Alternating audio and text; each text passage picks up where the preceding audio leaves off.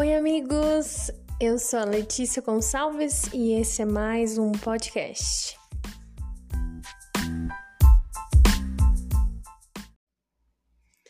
Oi, gente! Estamos aqui com mais um episódio. Dessa vez eu trouxe uma convidada muito especial. Eu trouxe a minha tia, minha tia Dani. Oi, gente! Tô com um pouquinho de vergonha, mas já já vai passar. Daqui a pouco acostuma. Então, vocês já devem ter percebido aí o tema que nós vamos falar. É, a tia Dani, ela foi uma referência muito grande para mim nessa parte musical e ela é uma referência muito grande também na igreja, com o Ministério de Louvor. E essa parte da composição sempre foi uma coisa muito forte, né, com ela, com todos os trabalhos dela, ela é formada também. Eu queria que ela começasse se apresentando, falasse quem ela é, no que, que ela é formada, se apresenta aí. Então, eu sou a Dani Catelli, né, Daniele, e eu sou formada em Educação Física, nada a ver, né, com o tema aqui de hoje. É. Mas, ao longo da minha vida, eu fiz vários outros cursos na área de música e... Quer que eu fale os outros cursos, assim? Ué, pode falar. Então, assim, pensando na música na minha vida, assim, já pensando na trajetória, desde pequena a música foi muito presente na minha vida, né? Porque meu pai ele é meio que um violeiro, sabe? E sempre quando ele reunia assim com os meus tios, os meus primos, eles tocavam muito violão. E meu pai sempre tocou violão. Eu sempre tive violão em casa desde pequena. E aí, logo que eu fiz acho que 12 anos, minha mãe me levou para aula de violão, e de lá para cá eu não parei mais. Quer dizer, parei quando não tinha dinheiro. Porque assim, minha mãe me colocava na aula, eu ficava lá uns seis meses, de repente acabava a grana. Aí a gente parava, porque a gente sempre tira as coisas né, de música que a gente uhum. acha que não é tão importante. E aí, assim foi durante muito tempo, quando eu comecei a trabalhar também, eu sempre quando eu tinha condições, eu ia lá, é, fiz aula de teclado, fiz aula de violão, fiz aula de canto por um tempo também, mas sempre quando apertava, eu tinha que parar. E aí depois é, de já trabalhando, eu comecei a fazer outros cursos também e fiz curso voltado para o Ministério de Louvor que tinha muito da questão musical também. E o ano, o ano passado, agora, em 2020, eu me formei em música, que foi assim, algo que eu nunca imaginava na minha vida, uhum. porque era um sonho que eu tinha. E muita gente pergunta assim: "Ai, mas para que que você fez isso lá na faculdade mesmo, né?" O pessoal perguntava: "Mas você vai trabalhar com isso?" Eu falei: "Não, não vou trabalhar. Eu estou fazendo isso porque eu amo e porque eu quero servir melhor na igreja, né?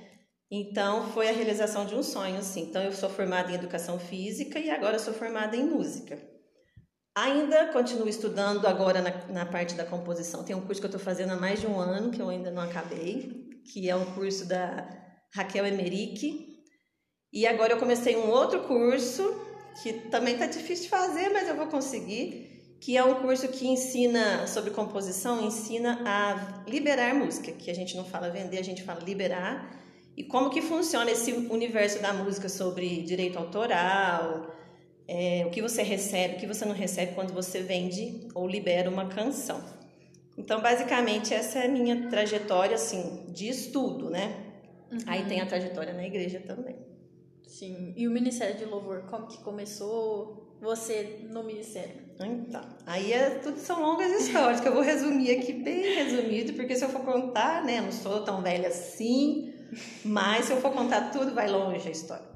Mas tipo assim, naquela época lá que minha mãe me levou na, na aula de violão, passado aí mais ou menos uns seis meses, eu comecei a frequentar a igreja que eu estou até hoje, Ministério Imersão, ou Igreja Imersão. É, é que ela não gosta que fala ministério, gente. Mas. Ah, é, vai me comprometer aqui. Aí eu comecei a frequentar essa igreja, então faz tempo que eu sou de lá. E já quando eu comecei a frequentar a igreja, não existia Ministério de Louvor. Mas existia diversos grupos de tipo de apresentação de música, que durante fim de semana um grupo ia lá se apresentar. E assim que eu comecei para a igreja com a minha irmã, que ela me levou, a Adriana Catelli, é, eles me convidaram para participar de um grupo, até um grupo bem famosinho que tinha na época, eles chamavam de Conjunto. Tinha um outro nome, mas eu não sei. E eu comecei a participar desse grupo e de lá para cá eu nunca mais parei de participar de alguma coisa. Eu participei desse grupo, depois já começou um outro grupo com jovens e aí as coisas foram acontecendo. Depois de um tempo, eles liberaram para a gente tocar violão na igreja, porque não era permitido. A igreja era bem tradicional. Muito assim. tradicional. E assim, às vezes eu falo, parece que faz muito tempo, mas a nossa igreja é um pouquinho atrasada com relação aos acontecimentos. Uhum. Nas demais igrejas, assim, do mundo, já existia ministério de louvor. Uhum. Mas na nossa igreja ainda não. Mas ainda foi um salto pelo jeito que era e como que tá hoje. Assim. Nossa, assim. gigantesco quem conheceu aquela época, assim, eu me sinto privilegiada de ter participado de tudo isso. Uhum. E então depois daquela época foram liberando aos poucos. Primeiro foi liberado o violão, aí eu tocava, não me lembro se era com o Sirvon no teclado. Depois um outro menino da igreja começou a tocar, o Everton, e assim foi agregando aos poucos, até que um determinado ano que eu não consigo lembrar a data, mas faz aí um tempo bom já, foi instituído de verdade o Ministério de Louvor na igreja, com todos os instrumentos ali de uma banda, né? Podendo usar até a bateria, que era tão. É, tinha gente que considerava até a bateria coisa do diabo, essas coisas assim. Uhum. E a partir daí, então, o Ministério de Louvor foi instituído. E desde, desde então eu sou a líder do ministério lá, que já faz um tempinho. É porque meio que começou com você, assim. Então é, você... foi. O Silvão tocava antes de mim na igreja os hinos do Inário. Uhum. Mas aí depois nós começamos, até quando a gente começou, ele meio que ficou mais um tempo, depois ele parou e aí a gente continuou. Mas foi mais ou menos essa trajetória, bem assim, muitos anos, muito sofrimento, de muita espera. Até às vezes quando eu vejo alguém hoje falando de alguma coisa que quer para a igreja, eu, eu penso assim, nossa, tem que ter paciência, porque nem tudo vem como a gente quer do dia para a noite. Mas vem, porque quando é de Deus, vem. E hoje a gente tem um Ministério de Louvor bem mais forte, já mais preparado, né? E, assim, é outra realidade. Uhum. Outra realidade que muita gente não conheceu a primeira, às vezes não dá valor no que tem hoje. Sim. É, até de quando eu era pequena, eu já lembro uma mudança grande Gigantesca. do que é agora, né? Uhum. Muito grande. É, e aí a gente vai tentar focar um pouco, porque se a gente for ir para a área de música, dá para conversar muita, muita coisa. coisa. Mas a gente vai tentar focar um pouquinho sobre composição. Porque eu também posso contar aqui que a tia Daniela teve uma grande. Ela foi uma grande referência para mim, me ensinou a tocar violão, me ensinou a cantar. Então, hoje eu tenho toda essa ligação com a música por causa dela, por causa da, da inspiração dela. Estamos num momento romântico, só nós duas. é, uma olhando pra cara da outra. e, e aí a composição foi uma coisa que ela também me inspirou a começar a compor. E ela já compõe também há muitos anos, né? E eu queria perguntar um pouquinho como que o que é a composição para você, como que é o processo de composição para você, porque cada um tem o seu jeito, né, de compor. Como que isso funciona mais ou menos para você? Ai, compor para mim é um privilégio gigantesco. É uma coisa assim que eu já falei pro Wisner que meu esposo, o Wisner, que se eu pudesse escolher hoje uma coisa para eu fazer da minha vida assim, todos os dias eu queria compor, se eu tivesse essa oportunidade. Porque é algo que é, assim, é sublime. Você pensar em uma coisa, conseguir escrever aquilo e depois conseguir tornar aquilo numa melodia. Uhum. Então é algo que eu acho assim apaixonante. Foi a próxima pergunta que eu esqueci? É, qual que é o processo de ah, tá. composição? Tá. Você pode começar falando como que você começou a compor. Então, eu comecei a compor assim, deixa eu ver se eu consigo lembrar. Quando eu fui para a igreja, é, lá nesse conjunto que a gente participava, já tinha, se eu não me engano, uma ou duas músicas que eram de pessoas conhecidas. Hum. Uma pessoa aqui de Franca, outra acho que era de, de Araraquara, não me lembro muito bem. E quando eu fui para Passos também, nos acampamentos que a gente ia todo ano, é, tinha uma, acho que duas músicas que eu conheci lá dos meninos lá de Passos, do João, do Paulo que eram, assim, que marcaram a minha vida. Até hoje, esses dias eu estava cantando elas pro Sardinei e ele falou assim, não acredito que você lembra dessas músicas. Eu falei, eu lembro, como que eu vou esquecer disso? Para mim era uma obra de arte aquilo. Eu ouvi a música, eu me apaixonei e aí depois alguém falou para mim, ah, foram eles que fizeram. Eu falei, gente, como que pode alguém fazer uma coisa dessa? Uhum.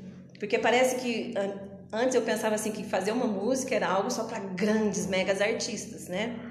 E aí o que que aconteceu? Depois disso, eu comecei a estudar, eu comecei a tocar violão e eu comecei a tentar. Eu tentei compor.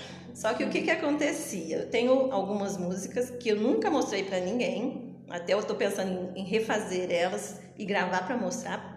terminar, né? Uhum. Só que o que, que eu sentia na época? Eu sentia que eu sempre quis fazer músicas para congregação no estilo de Ministério de Louvor, músicas congregacionais. E toda vez que eu fazia, parecia que virava uma música sertaneja. Uhum. Não que eu tenha um preconceito, porque a vida inteira eu escutei sertanejo na minha infância, assim, né? Na minha casa. Não é que eu não gosto de sertanejo, mas não era o que eu queria. Eu queria o que estava acontecendo no mover de Deus naquela época. Uhum. Porque naquela época foi. É, os ministérios de louvor estavam assim, explodindo nas igrejas, com música de adoração.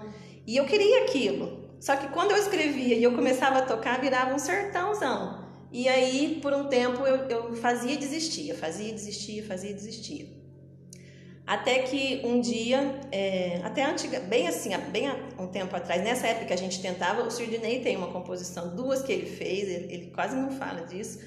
Que eu uma, eu, uma eu fiz com ele, a gente até cantou no acampamento, só que a gente esqueceu a música. Hum. A gente não consegue lembrar a música. Só que depois disso, assim, meio que eu parei de tentar. Eu pensei, ah, acho que isso não é para mim. E comecei a me dedicar a outras coisas, a estudar o Ministério de Louvor, a como lidar com as pessoas. E aí, depois de muito tempo, eu tinha essas músicas guardadas. Um dia teve um acampamento que o tema era fazer Deus sorrir.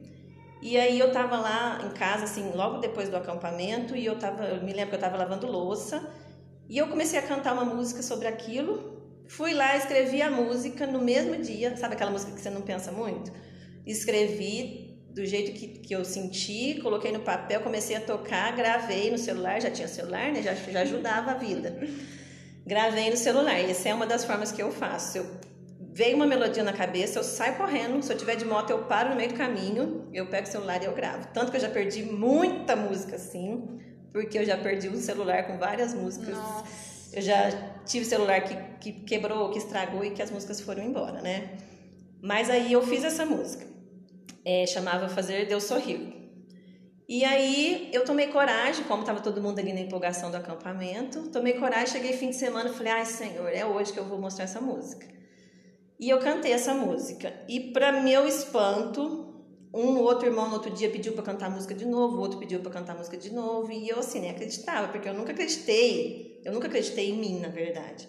Eu nunca achava que uma música minha fosse ser cantada na igreja. Eu queria, mas eu não tinha essa confiança. Uhum. E aí eles, todo mundo aceitou muito bem essa música. E de lá para cá, então, outras músicas foram surgindo. É, de lá para cá eu fiz várias parcerias com a minha irmã, Fiz a parceria também com uma menina muito especial, é. chamada Letícia Gonçalves. E, e assim, o processo é esse. É, eu faço as canções de duas formas, basicamente. Uma forma é quando eu mesmo faço a letra e a melodia, e a outra é quando eu compartilho, né? É uma composição é, compartilhada com uma outra pessoa. Por exemplo, a Adri me manda uma letra e eu faço a, a melodia em cima daquela letra. A diferença das duas é que quando eu faço a letra e a melodia, eu sinto que eu consigo expressar mais algo que estava dentro de mim, uhum. né? Às vezes veio de uma experiência de vida, às vezes né, tinha algo a mais ali do meu coração para aquilo, ou da minha mente mesmo, algo que eu quis criar. Sim. Agora, quando vem, por exemplo, hoje eu recebi uma letra dela para compor a melodia. E aí eu preciso trocar umas ideias com ela, porque ela já escreveu embaixo, não quero sertanejo. Então eu preciso trocar, trocar umas ideias para ver até qual estilo que é, para onde que eu vou, né? É uma música para tocar nos cultos, é uma música congregacional. E aí eu pesquiso um pouquinho o que, que ela pensa e começo a fazer. Geralmente quando alguém me manda a letra, a letra ela não fica idêntica. Isso é uma coisa muito importante. Às vezes a pessoa, alguém compartilha uma letra com você e acha que a letra vai ficar igualzinha para você fazer a melodia. Às vezes você não consegue, porque para ajustar ali a, a, a melodia aquilo que está escrito, às vezes você tem que tirar uma palavra, colocar outra, uhum, né? Adaptar, então, né? Isso. E então quem às vezes entrega uma letra para alguém tem que estar tá ciente disso, que às vezes a sua letra vai ter alguns ajustes, mas nunca sai do do da, geral, essência, da essência da música. Uhum. E é, essa coisa de composição compartilhada é bem difícil, principalmente para quem recebe a letra e tem, tem que tentar expressar o que o outro pensou o que o outro tá passando. Eu sofri bastante naquela que a gente fez junto. Eu ficava pensando, nossa, ela não vai gostar disso. É bem difícil, mas. É, a gente tem uma música junto que foi a única música que eu tava pensando hoje. Acho que foi a única que eu fiz a letra é. e mandei para alguém. Aí eu mandei para uhum. Letícia e ela fez a melodia porque eu já imaginei que a melodia seria num estilo que não é o meu, que é um estilo mais calmo, uhum. né? Até se você quiser conhecer essa música, está lá no canal do YouTube, Dani Catelli, a música se chama A Cura. Sim. E então é isso. E assim, durante a, a, o processo de composição é muito escrever. Eu, eu pego, sempre, tenho todas as minhas folhas velhas que eu guardo. E eu vou rabiscando, rabiscando, rabiscando. A hora que eu chego em algum lugar na letra, eu começo a cantar em cima daquilo e celular junto. Uhum. Gravo, gravo, gravo, gravo e desgravo. Até a hora que cheguei num pedacinho que ficou bom, eu desgravo de cima e fico com de baixo. E vou fazendo. Depois eu vou juntando as partes. Às vezes eu faço uma parte que tem nada a ver com a outra, depois eu sofro para encaixar. Mas é assim, é gravando e, e, não tem mágica. Uma coisa Sim. que eu aprendi muito nesses últimos anos é que muita gente falava assim, ai, compor é um dom sobrenatural. Romantiza, né? É, não é. Compor é um, é um estudo que você tem que ter uma dedicação, um trabalho de fazer e refazer. Não tá bom, eu costumo muito fazer isso. Não fiz um pouco, eu vi que não tá melhorando mais, eu guardo. Eu guardo, deixo ela. Teve música que aquela música Os Sonhos, os meus sonhos, os meus planos, esqueci uhum. o nome. É, aquela música ficou guardada acho que uns seis meses, já quase pronta, mas eu não achava que estava boa. Aí depois eu peguei de novo e consegui terminar. Então, não, não existe segredo, é esforço e dedicação e, e muito estudo em cima daquilo. Sim. E a composição, ela está muito associada também com as influências que a gente tem.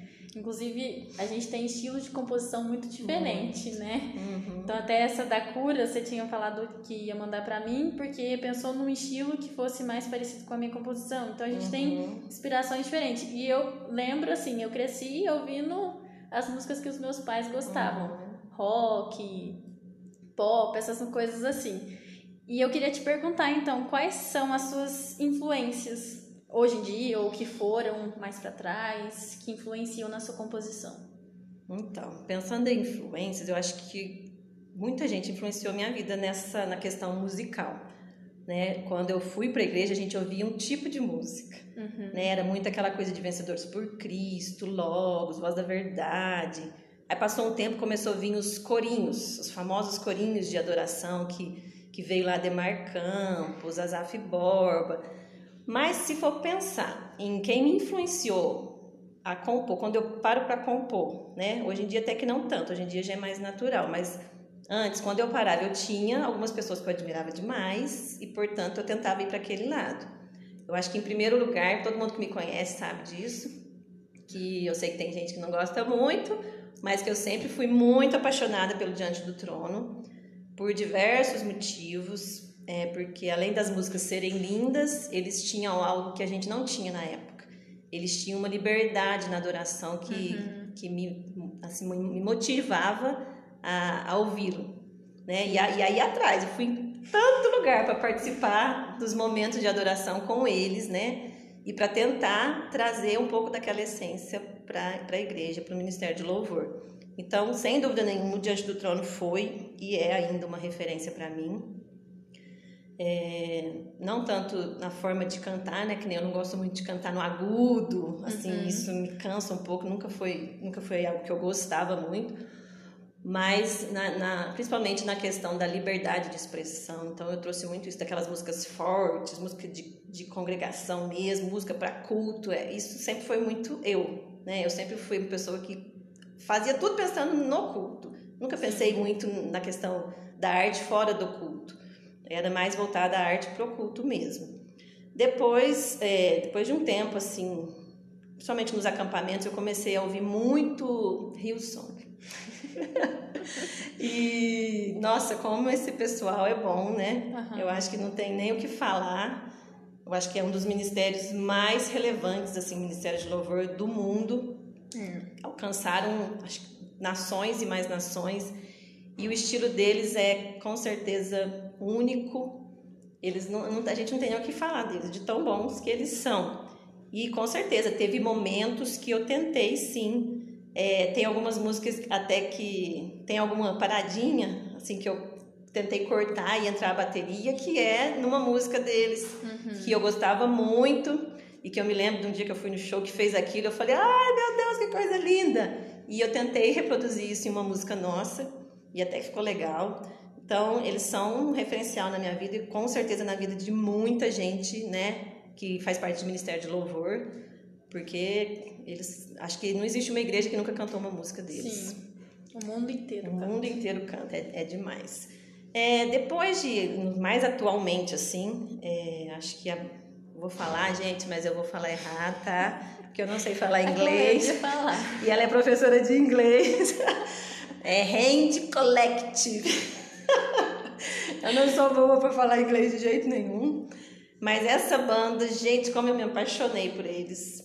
Foi assim, ouvir uma música e ficar fascinada e eu tenho duas músicas que eu fiz pensando mesmo uhum. nessa referência. E se eu pudesse, eu escutava e tocava isso na igreja todo dia, porque eu acho que é, é uma alegria única. É um estilo muito diferente do muito, que a gente estava acostumado, né? Muito. E aí mesclar esses estilos todos, eu acho que é a grande X da questão. Atualmente eu tenho um referencial mas que eu ainda não consegui compor, nunca parei para compor de verdade, porque eu acho até, tem hora que eu falo, acho que eu nunca vou conseguir. É fora do normal. fora do normal, que é o vocal livre, que para mim hoje é uma das dos melhores grupos, né? Tipo um coral, né? Vamos dizer e assim. E é nacional ainda. Nacional e para eles são sensacionais. Então uhum. é o que eu mais escuto na atualidade até mais do que as músicas de culto, de adoração, né? Porque que a gente estava conversando, para ouvir em casa às vezes não é o som que a gente quer. Sim. Mas o vocal livre é para mim, acho que é a paixão do meu momento. Sim. É, minha também. e eu gostaria de perguntar, então, ela contou bastante aqui das composições e a Tia Dani tem muitas músicas, né? É. Pode ter mais, né? Vamos aumentar. Dá para aumentar. Mas dessas composições sua, tem alguma favorita? Tem alguma que você gosta mais? É Porque difícil. é quase que um filho, né? A composição. Mas tem alguma que tem alguma história que você queira compartilhar, que te marcou muito? Então, até no curso que eu estou fazendo, a, moça, a professora, ela sempre fala: não trate as composições como seus hum. filhos, mas é muito difícil, né? Uhum. Porque parece que cada uma é parte de um tempo da sua vida de uma história, né? A menos que seja como uma profissão é, mesmo. Assim. Aí, como profissão, tem que, você tem que. Ela fala, desapega dos seus filhinhos e comece a liberá-los. Mas é muito difícil. É, pensando em musicalidade, a última música que eu fiz, hoje é a minha favorita, pensando nisso, que é álbum de fotografias. Pensando na questão da harmonia, dos acordes. Mas pensando em questão de vida, tem uma que eu acho que todo mundo sabe que eu gosto muito, que é Imensurável Amor. Uhum. Que eu tenho um testemunho até um pouco assim, às vezes eu já contei, até parece que é engraçado, mas tem um, um lado bem profundo. É, quando eu casei, a gente, logo que a gente casou, a gente ganhou um cachorro de presente de casamento. E esse cachorro era a nossa paixão. Era um pitbull branco, coisa mais linda do mundo, que se chamava Fred. E aí a gente é, já estava casada há um bom tempo, nesse, acho que há nove anos, se eu não me engano. E nesse tempo eu passei por três abortos, né? Eu, a gente tentou ter filhos e por três vezes a gente não conseguiu. E aí eu não tinha filhos já há nove anos de casado e eu tinha esse cachorro desde quando eu casei. Então ele era como se fosse um companheiro mesmo.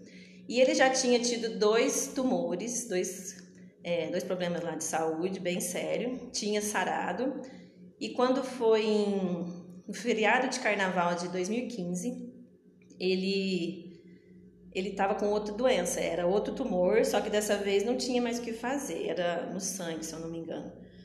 E aí eu me lembro que nesse dia é, eu estava sozinha em casa e ele estava deitado embaixo da mesa e eu na cadeira, passando o pé, e ele estava com as costas cravejadas de calombo, de tumor. E ali me bateu uma tristeza assim profunda, porque eu sabia que ele ia morrer. Uhum. Ele já não tinha mais jeito. Os médicos, os veterinários, né, os médicos não. Os veterinários já tinham dado o remédio que tinha, ele não tinha melhorado. Então eu tinha certeza que daquela vez não tinha mais jeito. E eu comecei a chorar, pensando em tudo que eu, assim, que eu já tinha perdido, no caso das crianças, é, pensando que ele ia morrer, que ele era só um cachorro, mas era um companheiro, que ele ia morrer. E aí eu comecei a pensar em todas as pessoas que eu ia, se eu não morrer primeiro, em todos que eu vou perder. Né? Em todas aquelas pessoas que um dia o amor vai deixar de ficar perto de mim e, e vai fazer parar de fazer parte da minha vida. E aquilo começou a me angustiar e eu comecei a chorar muito. É, era, era uma vida bem solitária, se você for pensar, né? E eu tava ali chorando muito, chorando muito, pensando, nossa, eu vou perder ele, mas um dia eu vou perder minha mãe, um dia eu vou perder meu pai. Já associou com tudo. Associei com tudo, porque eu sou muito, assim, de, de ir longe com os meus pensamentos e às vezes eu tenho até que me controlar.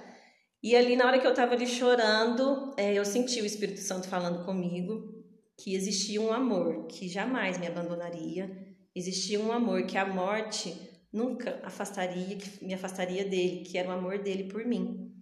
E aí eu comecei a lembrar de tudo que Jesus fez na cruz, de tudo que ele passou por mim.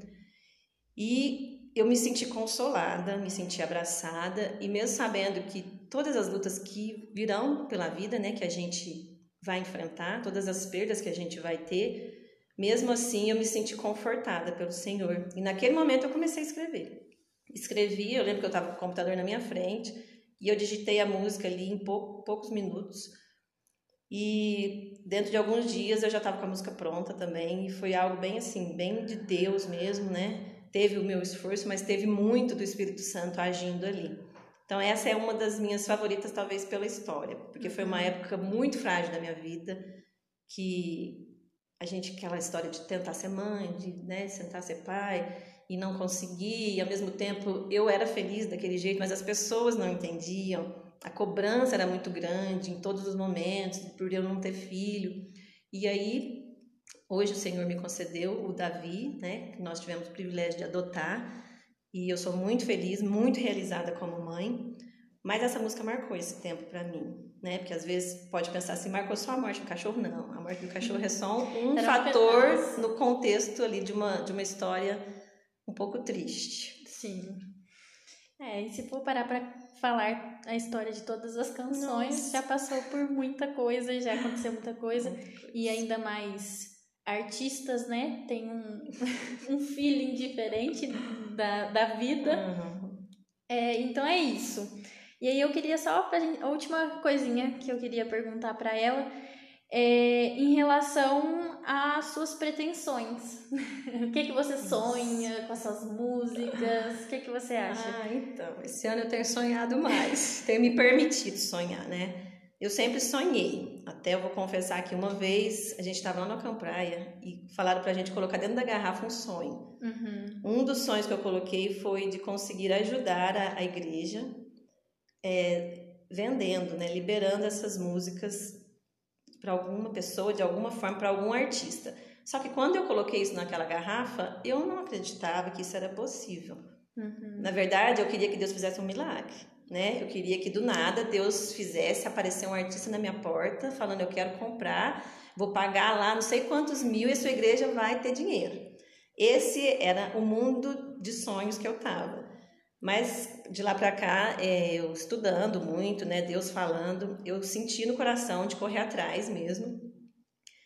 E o ano passado eu fui muito incomodada com relação a isso, porque eu via as músicas e eu pensava, gente, não é tão ruim, as músicas são boas, né? Eu acho que, que dá para tentar uma, algo a mais com essas canções. E aí Deus foi me incomodando, me incomodando, eu comecei a pesquisar, aí comecei a estudar. Estou fazendo um curso, né, de de composição para venda, para liberação.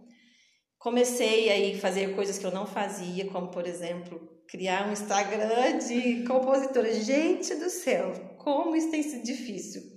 Parece que é uma coisa tão simples, mas para uma pessoa que é tímida, vamos dizer uhum. assim, eu não sou tímida assim, né, com um outro, mas tímida no mundo das redes sociais eu sou eu tinha muita vergonha de expor, tinha muita vergonha de mostrar o trabalho, sempre achava que ia vir muita crítica, que ninguém ia gostar, né? Aquela coisa meio de orgulho mesmo, de não querer aceitar, né?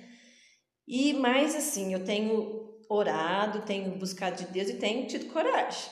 né? Tem, eu acho que a gente tem que ter coragem, tem que vencer os medos da gente e tem que dar o primeiro passo. Sim. Porque Deus não vai também, né? Pode acontecer, mas é muito raro, sem trabalho nenhum, isso acontecer. Então, as minhas pretensões são, sim, conseguir fazer a liberação de alguma música, de várias músicas, de quantas Deus quiser. Estou trabalhando para isso, estou aprendendo como que faz guia, onde compra guia, como que produz guia é, a gente mesmo, né? A gente está trabalhando, está correndo atrás. Mas é um caminho longo, eu sei disso. Não é um caminho que, se não for por um milagre, não acontece da noite para o dia. Precisa de tempo, precisa de muito trabalho, precisa de conhecer o mercado, precisa de conhecer os artistas, precisa de compor para os artistas, Uhum. né? Então, o que a gente já tem de composição, a gente está usando para divulgação. Mas talvez, se, eu, se um determinado artista quiser alguma coisa, talvez eu vou fazer específico para ele. Então, não é um trabalho de, vamos dizer assim, dois, três meses para ver resultado. Mas eu entrego nas mãos de Deus. E o que Ele quiser, eu estou fazendo aquilo que eu posso. O Senhor pode fazer muito mais. Sim. E já tem algumas músicas feitas já no YouTube, né? Já. Qual é o canal? Dani Catelli, do YouTube. Uhum. E essa rede social, deixa então aí no final para o pessoal que quiser seguir, quiser acompanhar um pouco do seu trabalho, das suas composições. Isso, gente. Então, passa lá no meu canal. Sempre quis falar faz, isso. Faz a propaganda agora. Passa lá no meu canal do YouTube, se inscreve, deixa o joinha, né? ativa o sininho das notificações. E no Instagram, Dani Catelli, compositora. E aí você vai ficar conhecendo um pouquinho mais das nossas músicas. Tem muita Sim. música minha e da minha irmã lá. E também a música que a gente tem com a Letícia. E tem a próxima que a gente também tem juntas, né? Que eu também vou estar colocando daqui uns tempos. Ah, Ela sim. esqueceu a música, mas tudo bem. Uhum, eu tô aqui pensando, o que que é da Mas e assim, e a, e a ideia é que tenha várias outras parcerias, né? Que a gente possa crescer aí nessa área.